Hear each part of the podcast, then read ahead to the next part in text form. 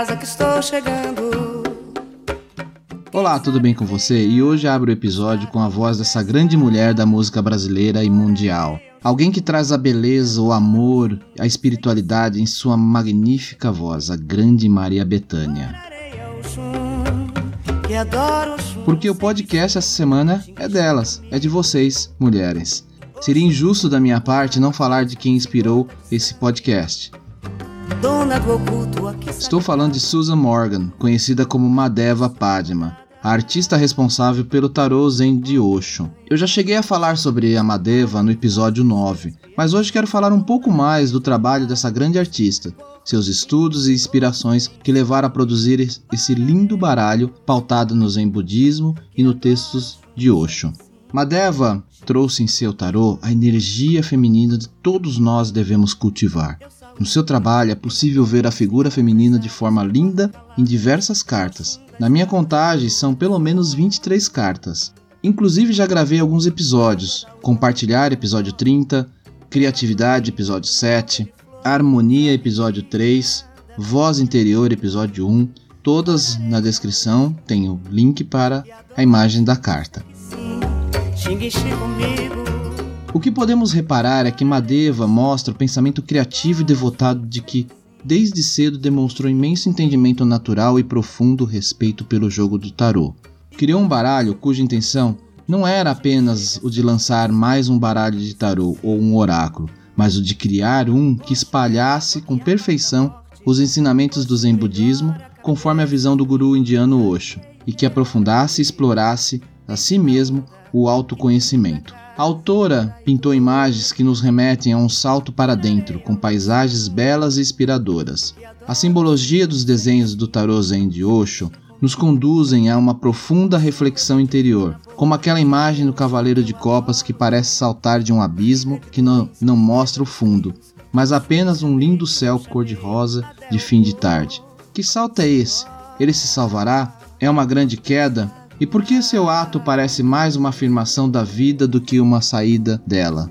Mesmo que a palavra trust, confiança, não estivesse ali, não há sinais de melancolia, e a posição do corpo eretra e excitada parece estar dizendo sim. Essas e outras fortes impressões tornam esse um dos baralhos mais belos já criados, e o que torna ainda mais especial é que a autora já era uma buscadora amadurecida, uma artista plástica consagrada quando o criou. Havia passado por vários trabalhos de autoconhecimento e desenvolvimento pessoal, como a tabela Árica de Oscar Ijasso, e já havia realizado exposições de suas obras pelo mundo todo. Outra peculiaridade é que quase todos os conjuntos de cartas de tarô criados na atualidade são de um ilustrador orientado por um ocultista experiente. No Osho Zen Tarô, o próprio ilustrador é o autor. Embora tenha um embasamento no tarô convencional, a estrutura desse baralho é um pouco diferente. Encontramos no jogo tradicional 22 arcanos maiores. Já no tarô Zen temos 23 arcanos, pois foi adicionada a carta chamada O Mestre, que não possui numeração e simboliza a consciência cósmica, ou seja, o encontro do seu eu, após um longo período de aprendizados e desafios. Outro ponto peculiar desse baralho é a nomenclatura das cartas, pois elas foram batizadas com nomes provindos da filosofia de Osho. Todas elas são voltadas para leituras que definem conceitos da mente, do espírito e do corpo físico.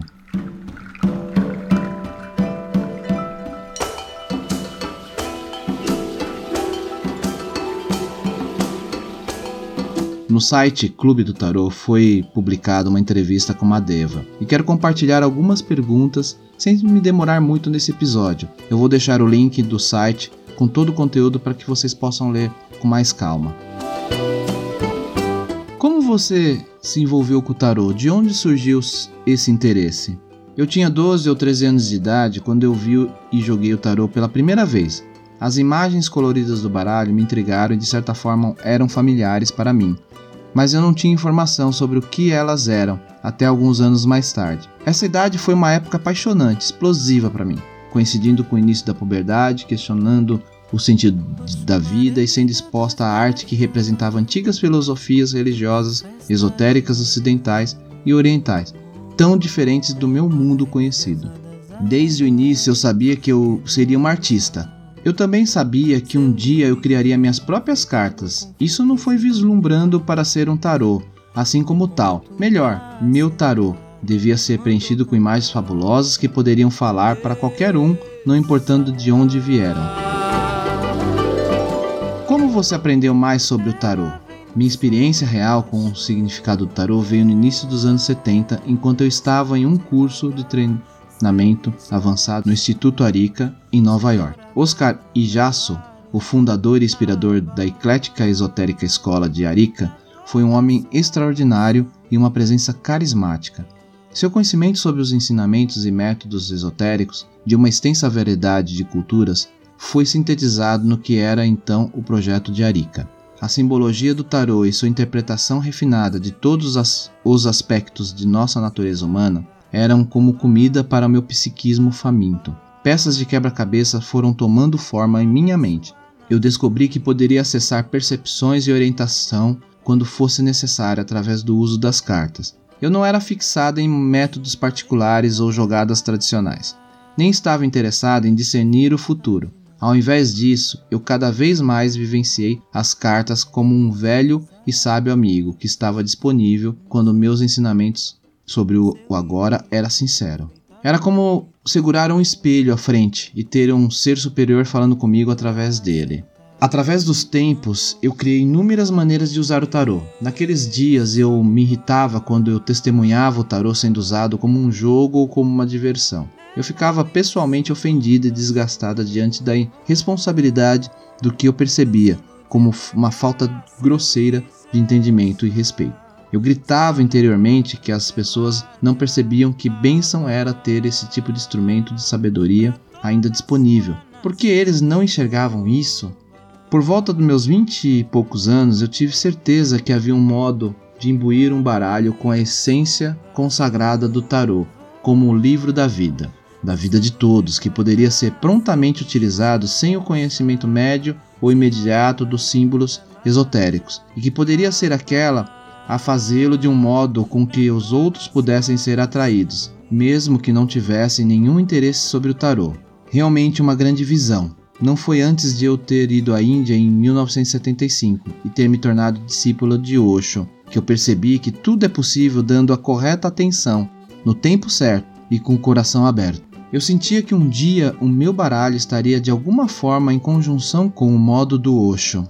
Seu estilo muitas vezes usava de humor para amenizar a ventania que, por outro lado, seriam lições muito duras que poderiam criar resistência ao invés de assimilação. Osho era mestre em cortar completamente nosso papo furado e imbuir-nos com a essência dos seus ensinamentos, apesar de nosso egoísmo espiritual. Tudo isso levou cada um de nós a um profundo questionamento para dentro da verdade e entendimento de nossa natureza interior. O Bhagwan Rajneesh participou na criação desse baralho, é impossível separá-lo da criação desse baralho. Eu vivi por muitos anos em sua comunidade. Minhas salas eram em sua casa. Sua presença durante o tempo de criação permeou a confecção do baralho. Ele deu o seu selo de aprovação? Sim, ele ainda estava vivo quando uma leitora maravilhosa de tarô e discípula alemã, Magivan, perguntou ao Osho sobre a criação de um baralho de tarô. Ele disse que ela deveria fazê-lo e então ela veio até mim. Então eu enviei alguns esboços para Osho analisar e sua resposta foi que eu deveria criar as cartas. Pouco eu sabia que dentro de mais ou menos um ano, Majivan deixaria a comunidade e eu eventualmente iria conduzir a maior parte desse projeto, por cinco anos no total. Então a criação do que nós temos hoje como o tarô Zen do Osho todas as pinturas, incluindo os desenhos das cartas, os comentários para os livros e finalmente a seleção das citações do, dos discursos zen do Osho, foi um trabalho contínuo que eu mantive firmemente enquanto outros projetos e atividades da comunidade também eram dirigidos. Meu estúdio era na casa onde o mestre viveu por muitos anos. Enquanto ele estava vivo, ele sempre apoiou minha expressão criativa em criar o baralho Zen do Osho. Foi uma transformação pessoal e um trabalho profundo entre mestre e discípula devotada. Por muitos anos eu literalmente rezei no início de meu disciplinado que minhas habilidades criativas fossem um dia fortalecer seus ensinamentos. O que fez você decidir adicionar a carta do mestre aos arcanos maiores? Isso não foi minha decisão. Eu não posso dizer se foi a ideia de Majivan ou se no início da atividade Osho solicitou que ela o incluísse no baralho. Eu nunca questionei isso, como fez total sentido para mim que a carta para o mestre deveria estar lá. Você está planejando um novo tarô? Eu criei um oráculo do Tal e foi lançado em outubro de 2002. Esse foi outro enorme compromisso que consumiu sete anos em sua criação. Ele é uma abordagem totalmente nova para o I Ching, a qual fiz como um baralho como uma qualidade particular de arte que eu designei para ilustrar as 64 mensagens essenciais do I Ching. Esse baralho já está disponível no Brasil.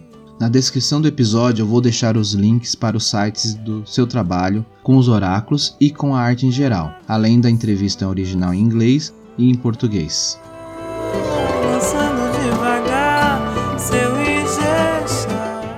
E antes de encerrar, eu quero trazer uma mensagem da carta 3 de água, celebração. É de manhã vou buscar minha flor, a barra do dia vem, o galo cocorocô é de manhã.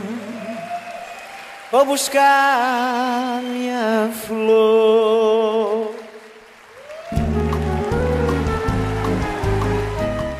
Eu convido a todos a acessarem a imagem da carta no link que deixo na descrição do episódio. Madeva desenhou nessa carta três mulheres dançando e celebrando na chuva. A vida é um momento para ser celebrada e desfrutada. Torne-a divertida, uma celebração. Então você entrará no templo. Esse templo não é para os tristes e desanimados, nunca foi para eles. Olhe para a vida. Você vê tristeza em alguma parte? Você já viu uma árvore deprimida? Você já encontrou um pássaro movido por ansiedade? Já viu um animal neurótico? Não. A vida não é assim, absolutamente. Só o homem é que seguiu um caminho errado, se desviou em algum lugar, porque ele se considera muito sábio, muito esperto. Sua esperteza é o seu mal. Não seja sábio demais. Lembre-se sempre de parar. Não vá a extremos. Um pouco de tolice e um pouco de sabedoria fazem bem, e a combinação certa faz de você um Buda. Que o galo Mas Betânia, é de manhã, é de madrugada, é de manhã. As três mulheres dançando ao vento e na chuva nos fazem lembrar de que uma celebração nunca precisa ficar na dependência de circunstâncias exteriores. Não é preciso esperar por um feriado especial ou por uma ocasião formal nem por um dia de sol sem nuvens. A verdadeira celebração nasce de uma alegria que primeiro é experienciada profundamente dentro do seu ser e que se derrama num transbordamento de canto e dança, de riso e até mesmo de lágrimas de gratidão.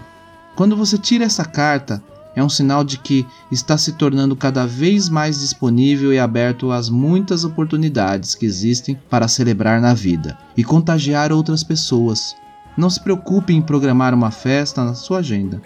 Deixe o cabelo ao natural, tire os sapatos e comece a pular nas poças d'água agora mesmo. A festa está acontecendo à sua volta, cada momento. É de madrugada, é de manhã, não sei mais de nada, é de manhã. Eu vou ficando por aqui e estiveram presentes nesse episódio Maria Betânia com louvação a Oxum, Mariene de Castro, Ponto de Nanã, Maria Betânia e Bete Carvalho, é de manhã, e o grupo Bongar com Ogum Onire.